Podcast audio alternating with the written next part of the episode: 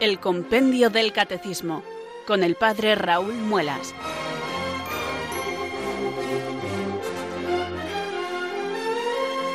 Muy buenas tardes, queridos oyentes de Radio María. Son las 4 a las 3 en Canarias. Aquí comienza una nueva edición del programa El Compendio del Catecismo de la Iglesia Católica. Reciban desde Talavera de la Reina un saludo muy cordial del Padre Raúl Muelas, que un día más les habla desde estos micrófonos de Radio María, la radio de la Virgen, la fuerza de la esperanza. Sed todos bienvenidos.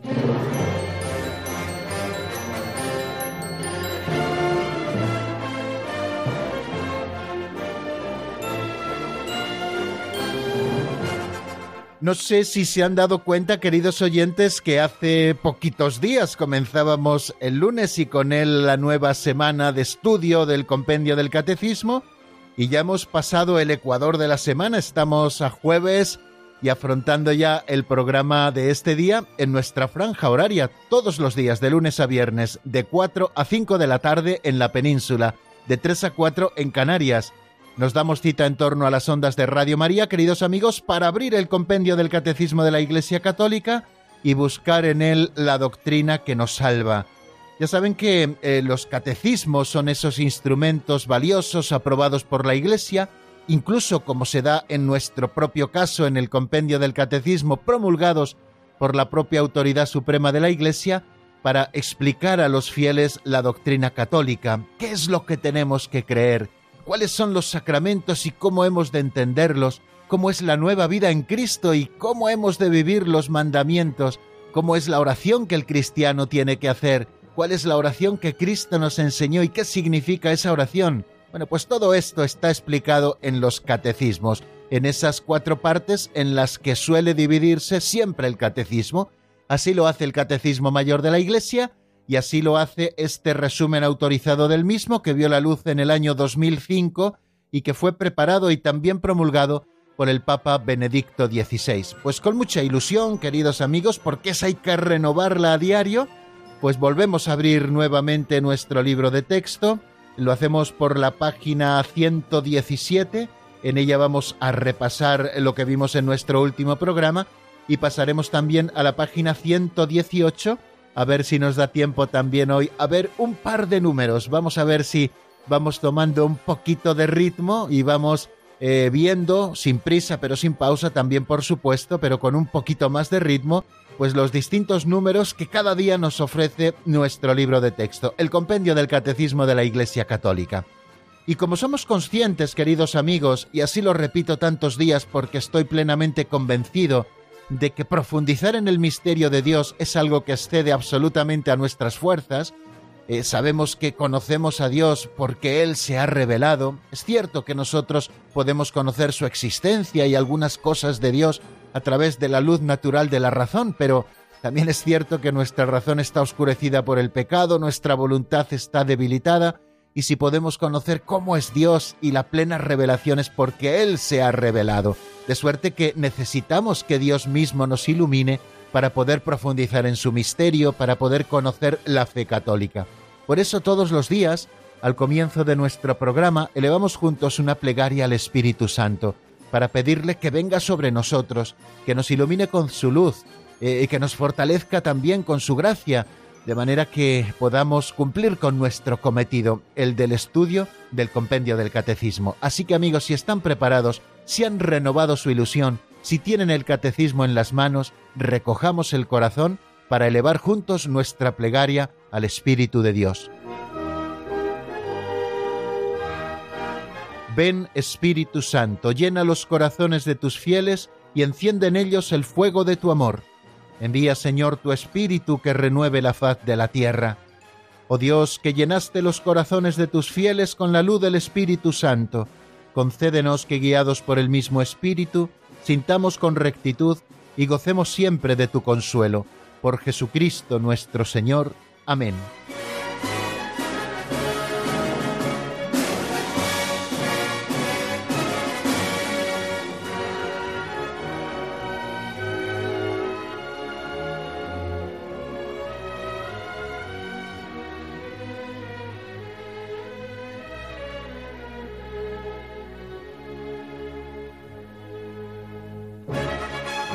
Bueno amigos, y seguimos aquí en el compendio del catecismo y seguimos avanzando en esos pasos o en esa rutina radiofónica que nos acompaña cada día después de nuestra oración. Afrontamos el momento titulado Pinceladas de Sabiduría. Vamos a escuchar una nueva narración escrita por don Justo López Melús en un libro así titulado Pinceladas de Sabiduría y que como cada día nos ofrece la voz de Alberto vamos a por la de hoy que se titula El hijo del rabino.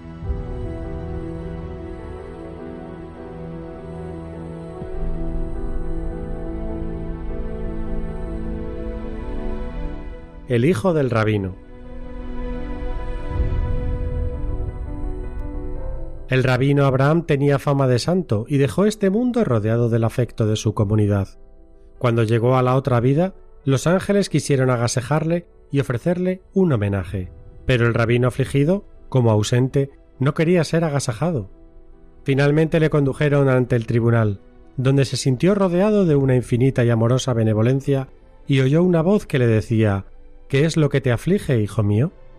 Oh Señor, respondió el rabino, yo no merezco estos honores. Aunque fuera considerado un ejemplo para los demás, tiene que haber algo malo en mi vida, y mi único hijo, a pesar de mi ejemplo, ha abandonado nuestra fe y se ha hecho cristiano. Entonces el Padre Eterno le respondió Eso no debe de inquietarte, hijo mío.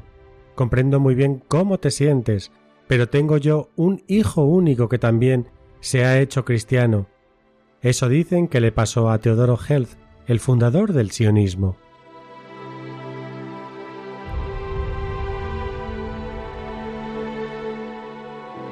Como pueden ver, queridos amigos, una vez más, eh, la pincelada que nos ofrece don Justo López Melús no le falta su corte humorístico y también una serie de elementos que nos pueden dar para reflexionar. Eh, yo voy a reflexionar sobre algún elemento que quizá no está directamente relacionado con lo que hemos oído, pero sí que se deduce o se puede deducir de lo que hemos oído.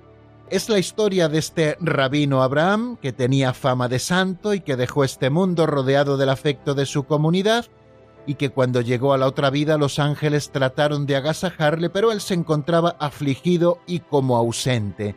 Y es que llevaba en el corazón el dolor de que su hijo se había convertido al cristianismo y eso él lo llevaba con muchísimo dolor. Bueno, y tiene lugar luego pues esa anécdota sencilla y simpática que cuenta don Justo, cuando este rabino les pone a Dios Padre lo que ha pasado y el padre le dije, te entiendo muy bien, hijo mío, porque yo también tengo un único hijo y también se ha hecho cristiano. Bueno, más bien era el mismo Cristo, ¿no? Bien, pues aparte de esta historieta simpática, eh, me gustaría reflexionar sobre varias cosas y de una manera muy breve con ustedes. La primera de todas es que por muy buena que haya sido nuestra vida, por muy ejemplares que hayamos podido ser, el cielo no nos lo ganamos con nuestro esfuerzo, queridos amigos, sino que es fruto de la misericordia de Dios. La bondad de Dios es la que nos regala la vida eterna, y no son nuestros propios esfuerzos.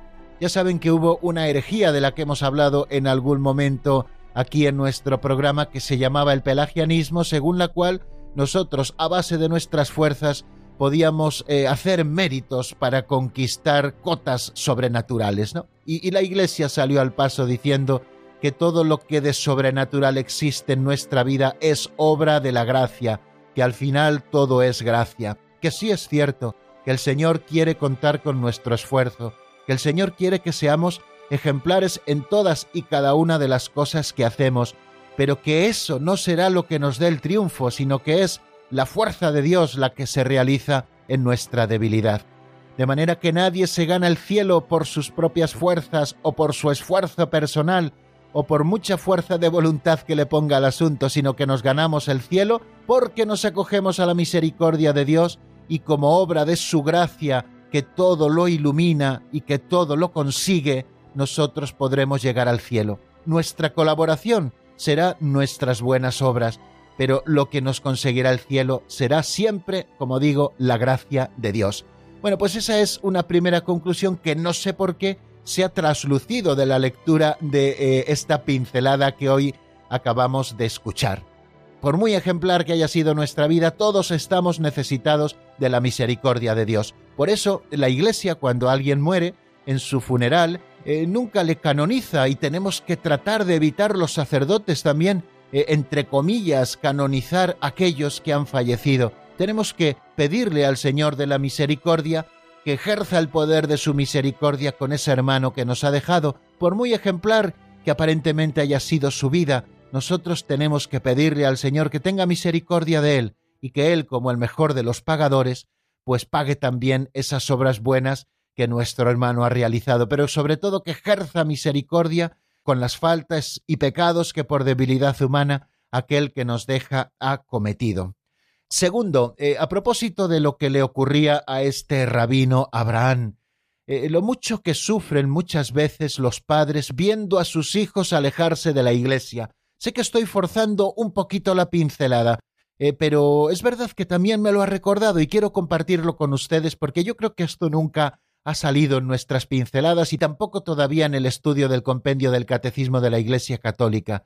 Si supierais, queridos amigos, lo mucho que hace sufrir a los padres el que los hijos, que han sido educados en la fe, que han tratado de darles también una educación cristiana en colegios religiosos, pues un buen día de buenas a primeras, o bien porque van a la universidad, o en definitiva porque se dejan arrastrar por la pereza y después esa pereza les hace buscar razones para alejarse de la Iglesia. No sabéis lo mucho que sufren los padres y que vais a visitarlos quizá los fines de semana con vuestros propios nietos, y sabéis que ellos son hombres y mujeres religiosos que van a la iglesia y que serían felices viéndos nuevamente asistir a la Santa Misa Dominical con ellos, y os quedáis en la cama en la casa de vuestros padres viendo cómo ellos marchan a misa tristes, o incluso a veces arrastrándolos a que ellos no puedan marchar porque ellos tienen visita ese día y os quieren agasajar hasta en los más mínimos detalles. Eh, a veces qué egoístas somos los hijos, queridos amigos, y creo que en esto tenemos también que ser muy conscientes del daño que estamos haciendo o que están haciendo algunos con respecto a sus padres. Qué poco nos cuesta, queridos amigos, saber que a nuestros padres les ilusiona que nosotros nos acerquemos a la Iglesia, pero nosotros en nuestra indignidad preferimos verlos sufrir a acercarnos a la Iglesia porque la libertad de conciencia, porque no sé cuántas cosas, porque es que ya no creo, porque es que los curas, porque es que las monjas, porque es que la iglesia, las mil excusas para quedarnos en la cama. Y ya no solo los hijos, sino también los nietos, y ven cómo el fruto de su propia familia se va alejando cada vez más del Señor, los hijos por pereza y ya los nietos por desconocimiento. Queridos oyentes, vamos a ser un poquito más considerados con nuestros padres, vamos a ser un poquito más humildes y vamos también a darles gusto en esto que a ellos les hace tanta ilusión, que nosotros volvamos a acercarnos a la Iglesia. Y no hay que acercarse a Dios porque a nuestros padres les guste, pero también porque a nuestros padres les gusta. Y ese acercarse a Dios puede volver a ser en nosotros un signo de conversión, un signo de acercamiento, de volver al corazón de la Iglesia. Y tercera y breve reflexión que comparto con ustedes a propósito de esta pincelada que acabamos de escuchar es que el final de la vida de todo hombre será ser cristiano, porque en Cristo se recapitularán todas las cosas. Es verdad que al pueblo judío, sobre todo aquellos que han sido plenamente iluminados reconociendo a Jesucristo como Mesías, eh, no les gusta que se hable propiamente de conversión, porque ellos ya creían en el Dios verdadero. Eh, el Dios del Antiguo Testamento es el Dios verdadero, solamente que el pueblo judío no ha reconocido todavía a Jesucristo como el Mesías enviado por el Padre, el que esperaban las naciones, ¿no? Entonces, aquellos que han logrado reconocer a Cristo y que se han hecho cristianos siendo judíos, eh, no les gusta hablar de conversión, sino de plena iluminación, y estoy eh, absolutamente de acuerdo, ¿no? En cuanto a esa primera conversión, ellos ya creían en el Dios verdadero y ahora son plenamente iluminados, reconociendo a Jesucristo como el Hijo único de Dios y reconociendo al Espíritu Santo como Señor y dador de vida. Estoy plenamente de acuerdo. Pero también estoy de acuerdo en que ellos, aquellos que han sido plenamente iluminados desde el judaísmo, como los que ya somos cristianos desde el comienzo o hemos empezado a ser cristianos desde el paganismo en algún momento de nuestra vida, necesitamos una segunda conversión diaria. La conversión es necesaria en la vida de todos. Tenemos que dejar que el Señor transforme nuestro corazón para que vayamos todos al final confluyendo en Cristo, porque en Cristo serán recapituladas todas las cosas. Cristo es el que ha fundado ese pueblo en el que serán reunidos todos los hombres de todas las razas, de todos los tiempos, de todas las latitudes, y ese pueblo querido por el Padre desde toda la eternidad y animado como si fuera su propia alma por el Espíritu Santo, ese pueblo se llama Iglesia, y al final hacia la Iglesia, cuerpo de Cristo, hemos de confluir todos. Pues sigamos predicando una Iglesia viva, cuerpo místico de Cristo, templo vivo del Espíritu Santo, pueblo del Dios viviente, para que todos los hombres podamos caminar en ella.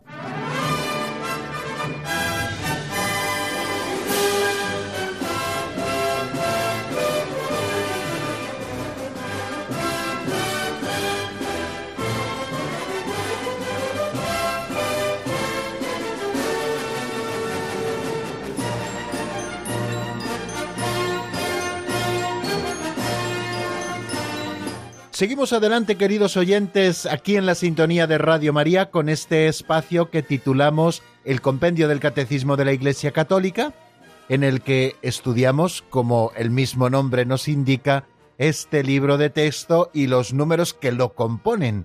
Hemos empezado el capítulo tercero de la sección segunda de la segunda parte del Catecismo, la segunda parte que nos habla de la celebración de los misterios cristianos la segunda sección que nos habla de los sacramentos y este tercer capítulo que nos habla de los sacramentos al servicio de la comunión y de la misión en la Iglesia. Bueno, pues bien, eh, hemos empezado a estudiar el sacramento del orden, que es uno de estos dos sacramentos al servicio de la comunión y de la misión. Ya estudiamos eh, qué es el sacramento del orden. Decíamos que el sacramento del orden es aquel sacramento mediante el cual la misión confiada por Cristo a sus apóstoles sigue siendo ejercida en la Iglesia hasta el fin de los tiempos. Los apóstoles recibieron una misión de Cristo que es la de apacentar, enseñar y santificar al pueblo de Dios en nombre de Cristo cabeza. Bueno, pues esta misión confiada por Cristo a los apóstoles se transmitió a sus sucesores y a los colaboradores de estos, que son los presbíteros, y también en cierta manera los diáconos, para que continúe hasta el fin de los tiempos esta misión confiada por Cristo a sus apóstoles. Bueno, pues ayer estuvimos mm, estudiando dos cosas. La primera es por qué se llama sacramento del orden y la segunda, cómo se sitúa el sacramento del orden en el designio divino de la salvación, o lo que es lo mismo si este sacramento ya estaba prefigurado en la antigua alianza. Vamos por partes entonces. El primer número de los que ayer estudiamos en el avance de doctrina fue el 323, que se pregunta por qué se llama sacramento del orden. Y nos dice lo siguiente el compendio, que orden indica un cuerpo eclesial del que se entra a formar parte mediante una especial consagración, lo que se llama ordenación, que por un don singular del Espíritu Santo permite ejercer una potestad sagrada al servicio del pueblo de Dios en nombre y con la autoridad de Cristo. Ayer hablábamos de que la palabra orden es polisémica, que tiene muchos significados. Decíamos con el diccionario de la Real Academia en la mano que orden significa colocación de las cosas en el lugar que les corresponde, eso es tener orden. También significa concierto, buena disposición de las cosas entre sí. También orden significa regla o modo que se observa para hacer las cosas también significa serie o sucesión de las cosas. Decíamos que orden también es un mandato que se debe obedecer u observar o ejecutar.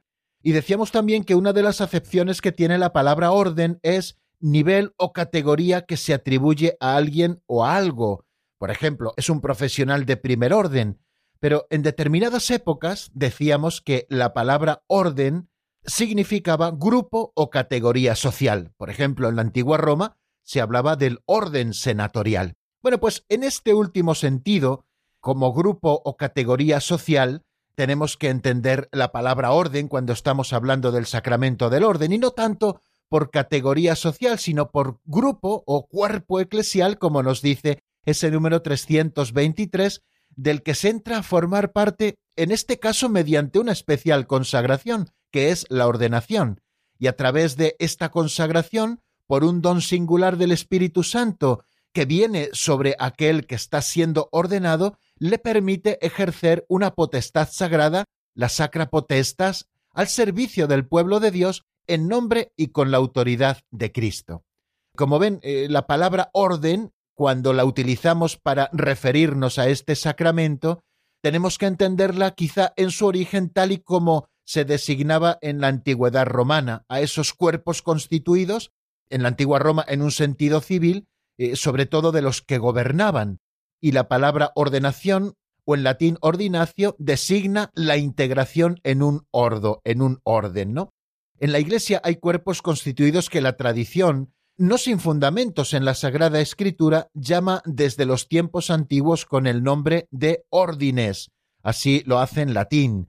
Por ejemplo, eh, la liturgia habla del ordo episcoporum, que es el orden de los obispos, habla del ordo presbiterorum, que es el orden de los presbíteros, habla también del ordo diaconorum, que es el orden de los diáconos, y también reciben este nombre de ordo otros grupos constituidos en la Iglesia, como pueden ser los catecúmenos, las vírgenes, los esposos, las viudas. La palabra orden designa, por lo tanto, a un grupo constituido, a un grupo eclesial del que se entra a formar parte mediante una consagración especial. Bueno, decíamos que la integración en uno de estos cuerpos de la Iglesia se hacía mediante un rito que se llama ordenación, que es un acto religioso y litúrgico que consistía en una consagración, en una bendición o en un sacramento. Bueno, hoy la palabra ordinacio o ordenación queda reservada al acto sacramental que incorpora al orden de los obispos, de los presbíteros y de los diáconos y que va más allá de una simple elección o designación o delegación o institución por parte de la comunidad, pues se está refiriendo a un don del Espíritu Santo que permite ejercer un poder sagrado tal y como nos anuncia la Lumen Gentium, y ayer ya lo decíamos, que sólo puede venir de Cristo a través de su Iglesia.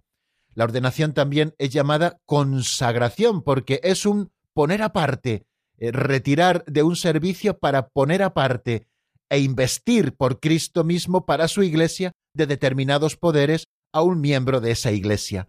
Y en concreto, ¿cómo se hace esto? Bueno, pues se hace por la imposición de las manos del obispo y también por la oración consecratoria que constituye el signo visible de esta consagración. Bueno, pues como ven, queridos amigos, creo que nos queda claro por qué lo llamamos sacramento del orden, porque la ordinacio, palabra que ya solo se reserva para la acción sacramental, nos introduce dentro de un orden, el orden de los obispos, cuando alguien es ordenado obispo, el orden de los presbíteros cuando alguien es ordenado presbítero o el orden de los diáconos cuando alguien es ordenado diácono. Como ven, esos tres grados del sacramento del orden, el episcopado, el presbiterado y el diaconado. Bueno, ayer también eh, nos estuvimos deteniendo en cómo se sitúa el sacramento del orden en el designio divino de la salvación. Eh, o lo que es lo mismo, como les decía, si ya fue prefigurado el sacramento del orden en la antigua alianza. Y nos dice a este propósito el compendio del Catecismo en el número 324, como ayer veíamos, que en la antigua alianza el sacramento del orden fue prefigurado por el servicio de los levitas, el sacerdocio de Aarón y la institución de los setenta ancianos. Por ejemplo, tres prefiguraciones que encontramos en el Antiguo Testamento del orden sagrado. ¿eh? Los levitas, que fue aquella tribu que no recibió en herencia una tierra sino el servicio del Señor, los levitas se dedicaban al servicio del Señor. Ayer, si ustedes lo recuerdan, leímos un texto del libro de los números en el capítulo primero, en el que se hablaba que eran los levitas los que se tenían que encargar de cuidar el arca del Señor, de custodiarlo, de levantarlo, de montarlo, de desmontarlo cuando el pueblo se movía. Los levitas estaban al servicio del Señor, sacados de entre el pueblo para estar al servicio del Señor. También hablábamos del sacerdocio de Aarón y apuntábamos ahí algún texto que no pudimos leer, evidentemente, porque nuestro tiempo es limitado, el libro del Éxodo 29 del 1 al 30, cómo se consagraba a los sacerdotes y cómo Aarón aparecía como ese sumo sacerdote. Y también hablábamos de la institución de esos setenta ancianos que participaron de la sabiduría y del poder de Moisés para que le ayudasen a gobernar a su pueblo puesto que éste había crecido tanto que Moisés solo ya no podría dictar justicia para todos. Bueno, pues estas prefiguraciones se cumplen en Cristo Jesús, quien mediante su sacrificio en la cruz es el único mediador entre Dios y los hombres, el sumo sacerdote según el orden de Melquisedec. El único sacerdocio de Cristo, por tanto, se hace presente por el sacerdocio ministerial. Y citábamos aquella frase de Santo Tomás de Aquino en la que dice que sólo Cristo es el verdadero sacerdote, que los demás son ministros suyos. El único sacerdote es Jesucristo y los demás que llevamos el sacerdocio ministerial, lo que somos es ministros suyos, ministros del único sacerdote. Y veíamos también, a propósito de estas prefiguraciones, como la liturgia de la Iglesia, especialmente la liturgia romana, en esas oraciones consecratorias del sacramento del orden, tanto en el episcopado como en el presbiterado como el diaconado, ya hablan de que este orden estaba prefigurado en el Antiguo Testamento. Por ejemplo, en la oración consecratoria de la ordenación de los obispos se dice lo siguiente, Dios y Padre de nuestro Señor Jesucristo, tú que estableciste normas en tu iglesia con tu palabra bienhechora. Desde el principio tú predestinaste un linaje justo de Abraham, nombraste príncipes y sacerdotes, y no dejaste sin ministro tus santuarios. Y en la ordenación de presbíteros, la iglesia reza de la siguiente manera, Dios Todopoderoso y Eterno, ya en la primera alianza aumentaron los oficios instituidos como signos sagrados. Cuando pusiste a Moisés y Aarón al frente de tu pueblo para gobernarlo y santificarlo, les elegiste colaboradores, subordinados en orden y dignidad, que les acompañaran y secundaran. Así en el desierto multiplicaste el espíritu de Moisés comunicando a los setenta varones prudentes, con los cuales gobernó fácilmente a tu pueblo. Así también hiciste partícipes a los hijos de Aarón de la abundante plenitud otorgada a su padre. Y en la oración consecratoria para la ordenación de los diáconos, la Iglesia confiesa lo siguiente, Dios Todopoderoso, tú haces crecer a la Iglesia, la edificas como templo de tu gloria. Así estableciste que hubiera tres órdenes de ministros para tu servicio, del mismo modo que en la antigua alianza habías elegido a los hijos de Leví para que sirvieran al templo y como herencia poseyeran una bendición eterna. Bien, como ven, queridos hermanos, el sacramento del orden estaba ya prefigurado en la antigua alianza. Pero todas las prefiguraciones del sacerdocio de la antigua alianza encuentran su cumplimiento en Cristo Jesús, de quien los sacerdotes somos meros ministros. Cristo Jesús es el único mediador entre Dios y los hombres y el Melquisedec, ese personaje misterioso que aparece en el libro del Génesis, en trato con Abraham, el Melquisedec, el rey sacerdote, el sacerdote del Altísimo, la tradición cristiana ha visto siempre como una prefiguración del sacerdocio de Cristo, único sumo sacerdote según el orden de Melquisedec en palabras de la carta a los hebreos, santo, inocente e inmaculado, que mediante una sola oblación ha llevado a la perfección para siempre a los santificados, es decir, mediante el único sacrificio de la cruz. Los sacrificios que ofrecían los sacerdotes de la antigua alianza no podían justificar al pueblo, por eso tenían que repetirse año tras año, pero el sacrificio único de Cristo nos ha traído la justificación. De manera que el sacrificio redentor de Cristo es único, realizado de una vez por todas, y por esto se hace presente en el sacrificio eucarístico de la Iglesia. Y lo mismo acontece con el único sacerdote que es Cristo. Se hace presente por el sacerdocio ministerial sin que con ello se quebrante la unicidad del sacerdocio de Cristo. Así lo dice Santo Tomás, como ya les he recordado antes, y por eso solo Cristo es el verdadero sacerdote. Los demás son ministros suyos. Bueno amigos, pues dejamos aquí el repaso de los dos números a los que ayer nos asomamos. Vamos a detenernos un poquito como hacemos siempre en la palabra, para escuchar un poquito de música que nos ayude a reflexionar sobre lo ya dicho. Y esta música que les ofrezco es una canción de Gaby Company titulada Sonrisas robadas. Está sacada del álbum Sorprendentemente tuyo. Espero que les guste. Enseguida volvemos a estar con ustedes.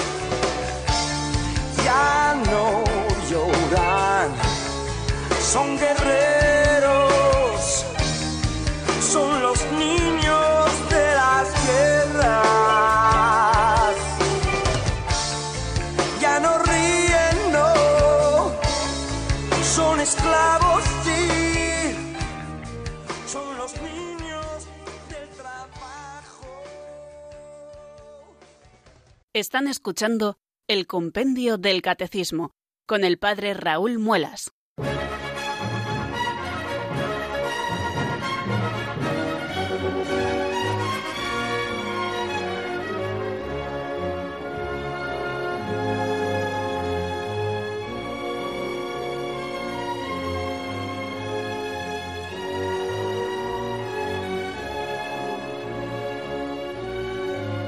Son las 4 y 33 minutos de la tarde, al menos en la península, una hora menos en el archipiélago canario, y continuamos, queridos oyentes, en la sintonía de Radio María, aquí en el Compendio del Catecismo. Aprovecho para saludar en este momento a los oyentes que se hayan ido incorporando a nuestra sintonía en los últimos minutos.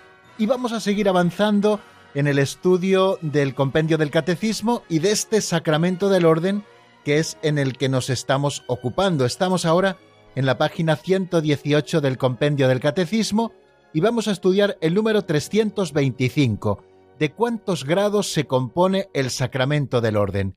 Vamos a ver qué es lo que nos cuenta el compendio en la voz de Marta Jara.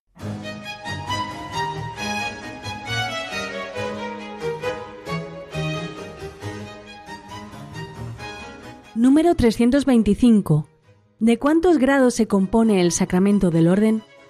El sacramento del orden se compone de tres grados que son insustituibles para la estructura orgánica de la Iglesia, el episcopado, el presbiterado y el diaconado.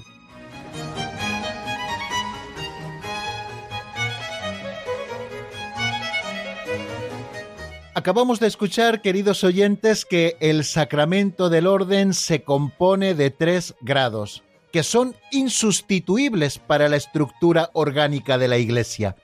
Quiere decir que los tres grados del sacramento del orden, el episcopado, el presbiterado y el diaconado, son insustituibles para la estructura orgánica de la Iglesia. Y esto es así porque así Dios lo ha querido. El número 1554 del Catecismo Mayor nos explica un poquito más y fundamentándolo también en las fuentes, esto de lo que nos habla el número 325, los grados del sacramento del orden, que como vemos son tres, el episcopado, es decir, los obispos, el presbiterado, los sacerdotes y el diaconado. Bueno, el número 1554 del Catecismo Mayor, citando a Lumen Gentium en el número 28, nos dice lo siguiente. El ministerio eclesiástico instituido por Dios está ejercido en diversos órdenes por aquellos que ya desde antiguo reciben los nombres de obispos, presbíteros y diáconos. Ya desde antiguo, es decir, en el Nuevo Testamento ya vemos esta estructura de la Iglesia, esta estructura orgánica de la Iglesia y del sacramento del orden. Estaban los apóstoles, después los que les ayudaban los presbíteros, y estaban también los diáconos que comenzaron su andadura cuando los apóstoles se dieron cuenta que no podían atender al servicio de las viudas y abandonar la predicación de la palabra de Dios, y así surgen también los diáconos. Continúa diciéndonos el Catecismo Mayor de la Iglesia que la doctrina católica, expresada en la liturgia, el magisterio y la práctica constante de la Iglesia, reconoce que en estos tres grados existen dos que son participación ministerial en el sacerdocio de Jesucristo. Estos dos grados son el episcopado y el presbiterado. El diaconado, por otra parte, está destinado a ayudarles y a servirles. Por eso, el término sacerdos o sacerdote designa en el uso actual a los obispos y a los presbíteros, pero no a los diáconos. Sin embargo, la doctrina católica enseña que los grados de participación sacerdotal, episcopado y presbiterado, y el grado de servicio, que es el diaconado, son los tres conferidos por un acto sacramental llamado ordenación, es decir, por el sacramento del orden. Nos dice San Ignacio de Antioquía en su carta a los trallanos que todos reverencien a los diáconos como a Jesucristo, como también al obispo, que es imagen del Padre, y a los presbíteros como al Senado de Dios y como a la Asamblea de los Apóstoles. Sin ellos no se puede hablar de Iglesia. Fijaros hasta qué punto este texto de San Ignacio de Antioquía, que es del siglo II, nos está hablando ya de esa estructura orgánica de la Iglesia y que estos tres grados son insustituibles. No podría existir la Iglesia sin los obispos, representantes de los apóstoles, que tienen el sumo sacerdocio en sus propias iglesias particulares, sin los presbíteros, que son como ese senado de los obispos, que les ayudan tanto en el gobierno como en la enseñanza de la palabra de Dios, como en la santificación del pueblo celebrando los sacramentos, ayudan a los obispos como colaboradores suyos que son, y también los diáconos, los diáconos que no es solamente un orden de paso, ya saben que los sacerdotes antes de serlo somos ordenados diáconos, sino que también el diaconado tiene su propia entidad dentro de esa estructura orgánica de la Iglesia. Tanto es así que en la Iglesia latina se recuperó el diaconado permanente como una vocación propia, o bien de hombres célibes, o bien también de hombres casados, y me estoy refiriendo a los diáconos como vocación permanente, en muchos casos son también varones casados. Bueno, pues esto nos dice el número 325, queridos amigos, a propósito de los grados de que se compone el sacramento del orden. Son tres y además insustituibles para la estructura orgánica de la Iglesia el episcopado, el presbiterado y el diaconado. Bueno, pues a partir de ahora, queridos amigos, vamos a ir estudiando cada uno de estos grados y cuáles son los efectos que produce la ordenación en cada uno de estos grados del sacramento del orden. Así que si les parece, vamos a dar un pasito más, vamos al 326, que empieza a hablarnos de los obispos. ¿Cuál es el efecto de la ordenación episcopal? Vamos a escuchar lo que nos dice el número 326 del compendio en la voz de Marta Jara.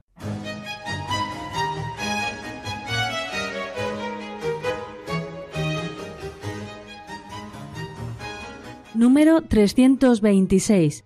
¿Cuál es el efecto de la ordenación episcopal?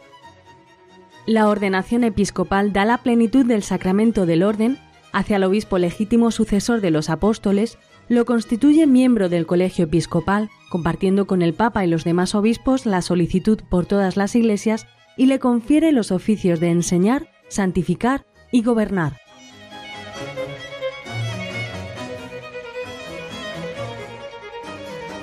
Pues como hace siempre el compendio del catecismo al hablarnos de los efectos, nos ofrece un listado de los efectos que produce la ordenación episcopal en aquel que lo recibe nos dice lo siguiente, lo acabamos de escuchar.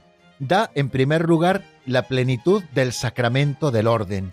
Aquel que recibe la ordenación episcopal posee la plenitud del sacramento del orden. Por esta misma razón, nunca se le ordena a un laico directamente obispo, sino que primero se le ordena diácono, después se le ordena presbítero y después se le ordena obispo. No en vano, queridos oyentes, y esto todavía puede hacerse cuando el obispo, que es el que posee la plenitud del orden, celebra una misa estacional como obispo de la diócesis en la que preside a todos en la caridad, cuando se reviste los ornamentos, pues no solamente se pone el alba, el cíngulo y la estola, sino que luego se coloca una dalmática de diácono, esto no siempre se hace, evidentemente, pero si cogemos el ceremonial episcoporum vemos que es como debe revestirse, se pone una tunicela o una dalmática, que es la vestidura propia del diácono, y sobre ella se coloca la casulla, que es la vestidura propia del sacerdote, para manifestar esa plenitud del sacramento del orden que reciben los obispos. Nos dice que otro efecto de la ordenación episcopal es que hace al obispo legítimo sucesor de los apóstoles. Por lo tanto, queridos amigos, los obispos son los sucesores de los apóstoles, y aquí estriba la sucesión apostólica. Los obispos transmitieron sus poderes a sus sucesores, que fueron los obispos, estos obispos de la primera generación lo hicieron a sus sucesores, y así sucesivamente, valga la redundancia, hasta llegar hasta nosotros. Por eso alguien que recibe la ordenación episcopal es un legítimo sucesor de los apóstoles. A mí me gusta pensar, queridos oyentes, que si pudiéramos hacer el árbol genealógico cuanto a la ordenación de cualquiera de los obispos de nuestra tierra o de la Iglesia católica, siempre si fuéramos hacia atrás y pudiéramos hacerlo porque tuviéramos datos, siempre llegaríamos a algún apóstol, porque los obispos son legítimos sucesores de los apóstoles. Otro de los efectos que nos dice el compendio del catecismo que produce la ordenación episcopal es que constituye a quien la recibe el miembro del colegio episcopal. Igual que Jesucristo fundó el colegio apostólico, que estaba constituido por todos los apóstoles, pues también todos los obispos en comunión con el Papa están constituyendo el colegio episcopal y cada uno de los obispos legítimamente ordenado es miembro de ese colegio episcopal que en comunión con el Papa comparte con él y con los demás obispos la solicitud por todas las iglesias. Los obispos no solamente son obispos para su diócesis, es cierto que en su diócesis tienen la plena potestad de Jesucristo, pero con todos los demás obispos en comunión con el Papa tienen la solicitud por todas las iglesias. Esto se pone de manifiesto de una manera solemne y especial en los concilios ecuménicos, cuando el Santo Padre convoca a todos los obispos del mundo para que traten de los problemas de toda la Iglesia, puesto que los obispos, como miembros de ese colegio episcopal, participan de esa solicitud universal por todas las iglesias. Y nos dice también que la ordenación episcopal, como efecto, confiere a aquel que la recibe los oficios de enseñar, santificar y gobernar. Fijaros a este propósito lo que nos dice Lumen Gentium en el número 21. La consagración episcopal confiere junto con la función de santificar también las funciones de enseñar y gobernar. En efecto, por la imposición de las manos y por las palabras de la consagración se confiere la gracia del Espíritu Santo y se queda marcado con el carácter sagrado. En consecuencia, los obispos, de manera eminente y visible, hacen las veces del mismo Cristo, maestro, pastor y sacerdote, y actúan en su nombre, in eius persona agant, dice así textualmente en latín. Y Christus Dominus, que es otro documento del Concilio Vaticano II, en el número 2 dice lo siguiente, el Espíritu Santo que han recibido ha hecho de los obispos los verdaderos y auténticos maestros de la fe pontífices y pastores. O sea que ellos participan plenamente de ese triple munus de Cristo Jesús que también recibe la Iglesia, enseñar, santificar y regir. Bueno amigos, pues vamos a detenernos aquí. De momento no decimos muchas más cosas. Efectos de la ordenación episcopal. ¿Los repasamos un poquito? Pues da la plenitud del sacramento del orden. Por eso los obispos son los sumos sacerdotes en su propia diócesis por la consagración episcopal se recibe la plenitud del sacramento del orden y de hecho se le llama, por tanto, en la liturgia de la Iglesia como en los santos padres, sumo sacerdocio o cumbre del ministerio sagrado.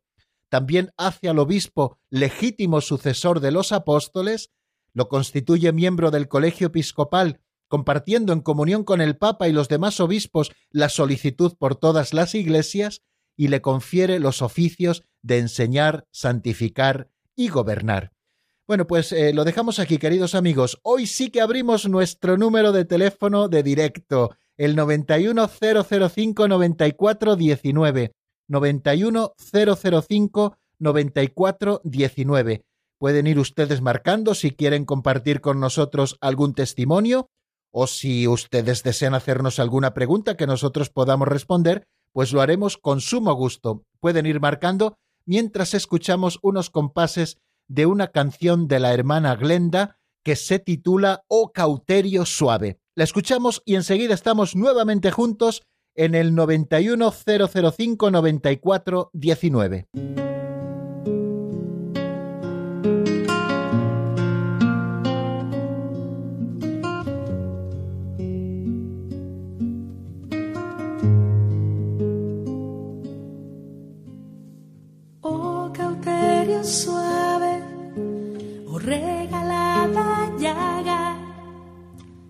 Mano blanda o toque delicado que a vida eterna sabe y toda deuda paga, matando muerte en vida, las trocado. Oh cauterio suave,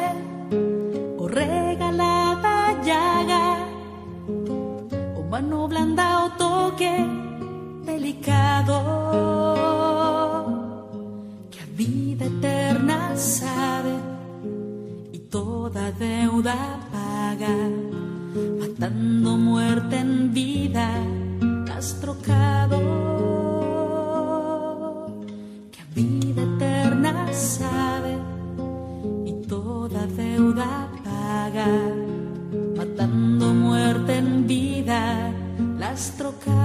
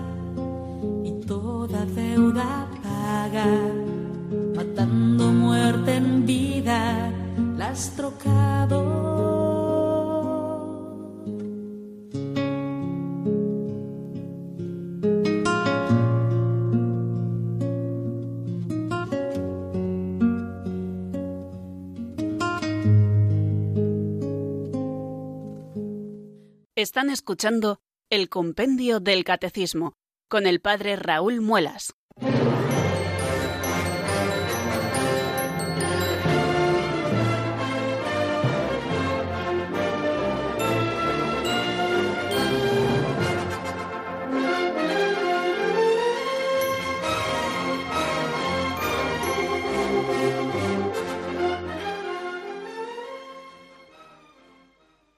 Bueno amigos, eh, 11 minutos, 10 minutos mejor dicho, nos separan de las 5 de la tarde y aquí estamos abriendo el teléfono de directo, el 910059419.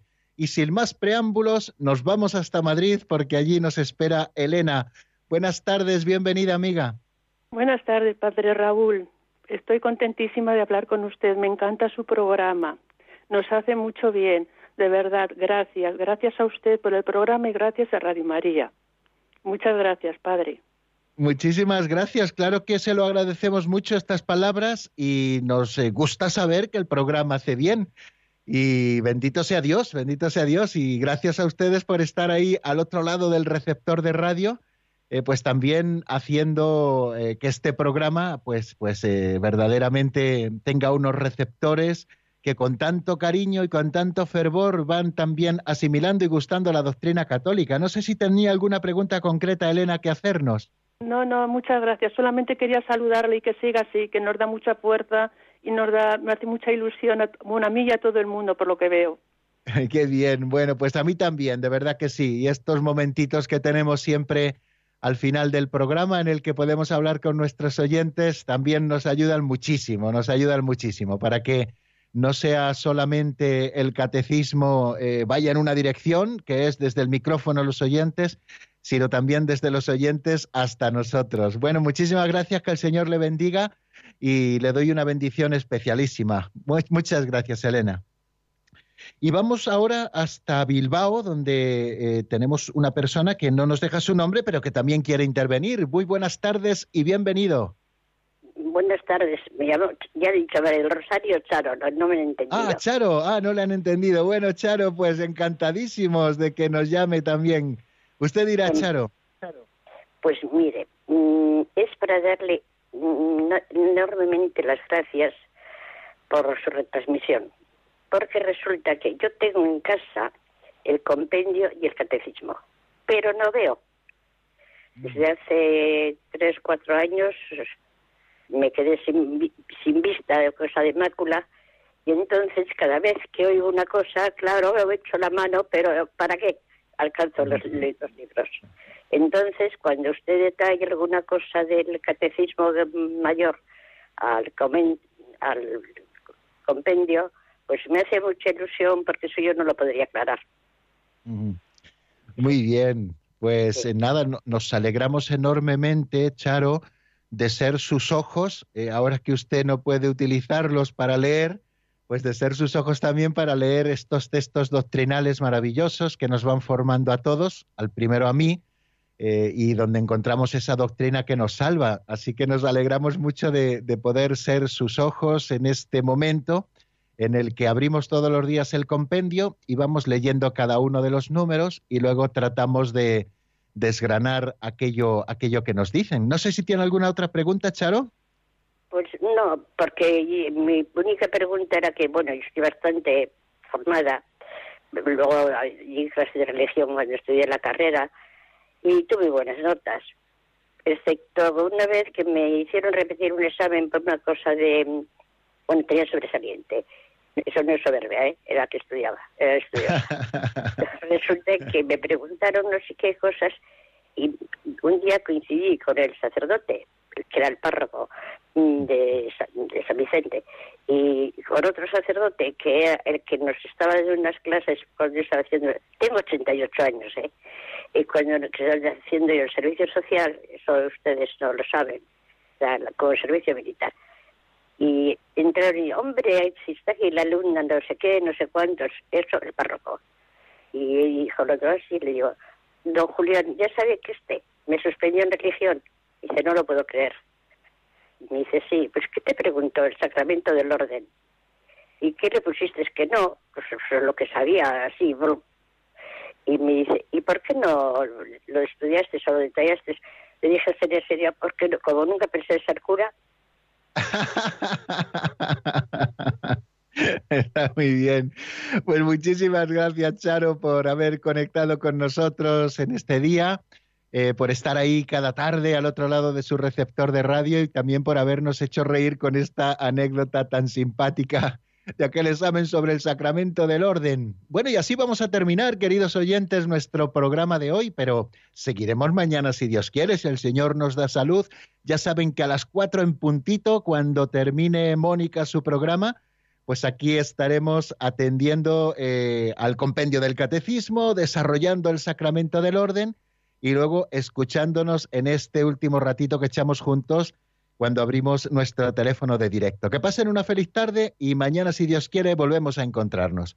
La bendición de Dios Todopoderoso, Padre, Hijo y Espíritu Santo, descienda sobre vosotros y permanezca para siempre. Amén. Hasta mañana si Dios quiere, amigos.